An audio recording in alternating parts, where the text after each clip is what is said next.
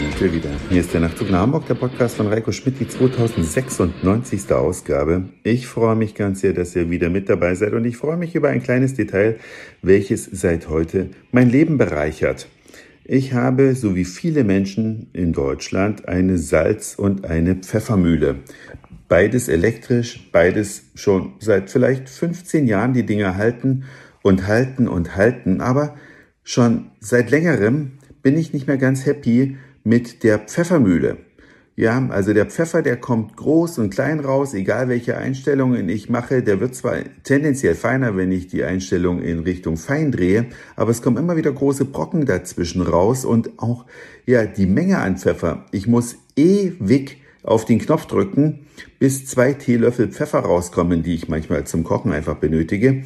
Kurz und gut, ich habe mich schlau gemacht und das würde ich euch auch, wenn ihr mit eurer Pfeffermühle nicht zu 100% zufrieden seid, vielleicht auch äh, empfehlen. Eine Salzmühle übrigens braucht kein Mensch, denn Salz wird nicht frischer dadurch, dass man es frisch malt. Das schmeckt immer gleich. Aber Pfeffer, wenn er in Kornform ist, behält natürlich sein Aroma und das wird dann erst kurz vorm Würzen aufgebrochen und frisch gemahlener Pfeffer ist mit vorgemahlenem Pfeffer praktisch gar nicht zu vergleichen in puncto Geschmack und Aroma. Jedenfalls habe ich mich dem Thema Pfeffermühlen gewidmet, habe nicht nur die Magazine im Internet gelesen. Ich bin großer Fan von Wirecutter. Das ist ein Testmagazin der New York Times. Ich habe die Stiftung Warntest auch gelesen und noch einige Vergleiche in der Frankfurter Allgemeinen Zeitung. Ich habe einen Artikel in der Neuen Züricher Zeitung dazu gelesen. Kurz und gut, dann war ich noch in einem Fachgeschäft. Gott sei Dank gibt es hier in Hamburg noch Fachgeschäfte, wo man hingehen kann, wo man sich die Sachen auch vor allem erklären lassen kann. Und daran will ich euch ein bisschen teilhaben lassen, denn es gibt verschiedene Malwerke. Es gibt zum Beispiel Keramikmalwerke und Edelstahlmalwerke. Ein Keramikmalwerk zerquetscht, so habe ich mir das erklären lassen, die Pfefferkörner mehr ähm, ein Edelstahlmalwerk zerschneidet die Pfefferkörner und dadurch bleibt mehr vom oder wird mehr Aroma freigesetzt. So rum muss man es erklären. Es ist auf jeden Fall die bessere Methode.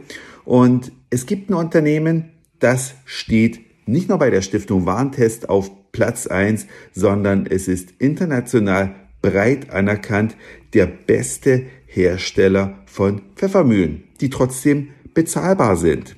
Es begann 1812 in einer kleinen Firma, die hat Sägeblätter hergestellt und weil man, weil die Zähne der Säge so einen Biss hatten, weil die Säge so geschmeidig war und weil man damit so schnell sägen kann, hat sich die Firma gedacht, wählen wir einen Löwen als Wappentier oder als Firmenlogo, wie ihr wollt, aus.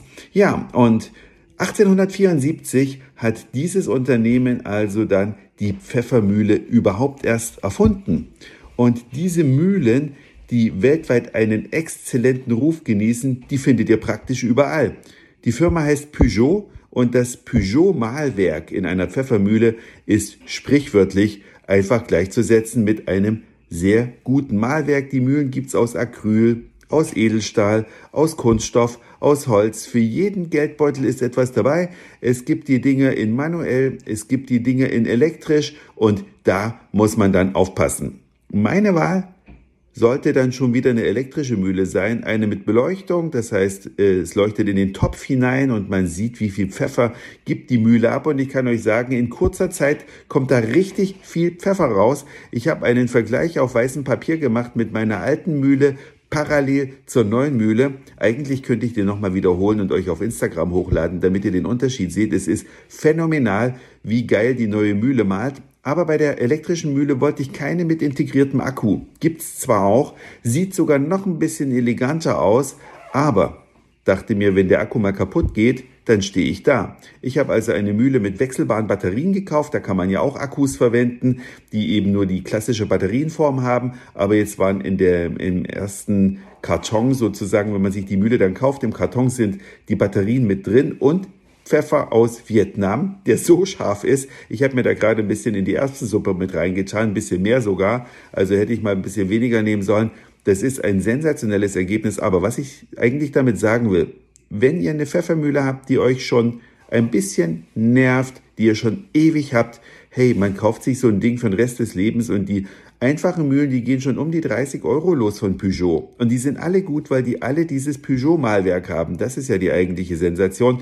Und wer ein bisschen mehr ausgeben will, der die elektrischen kosten auch ein bisschen mehr, aber ich denke mal, die hat man dann für immer. Das war's für heute.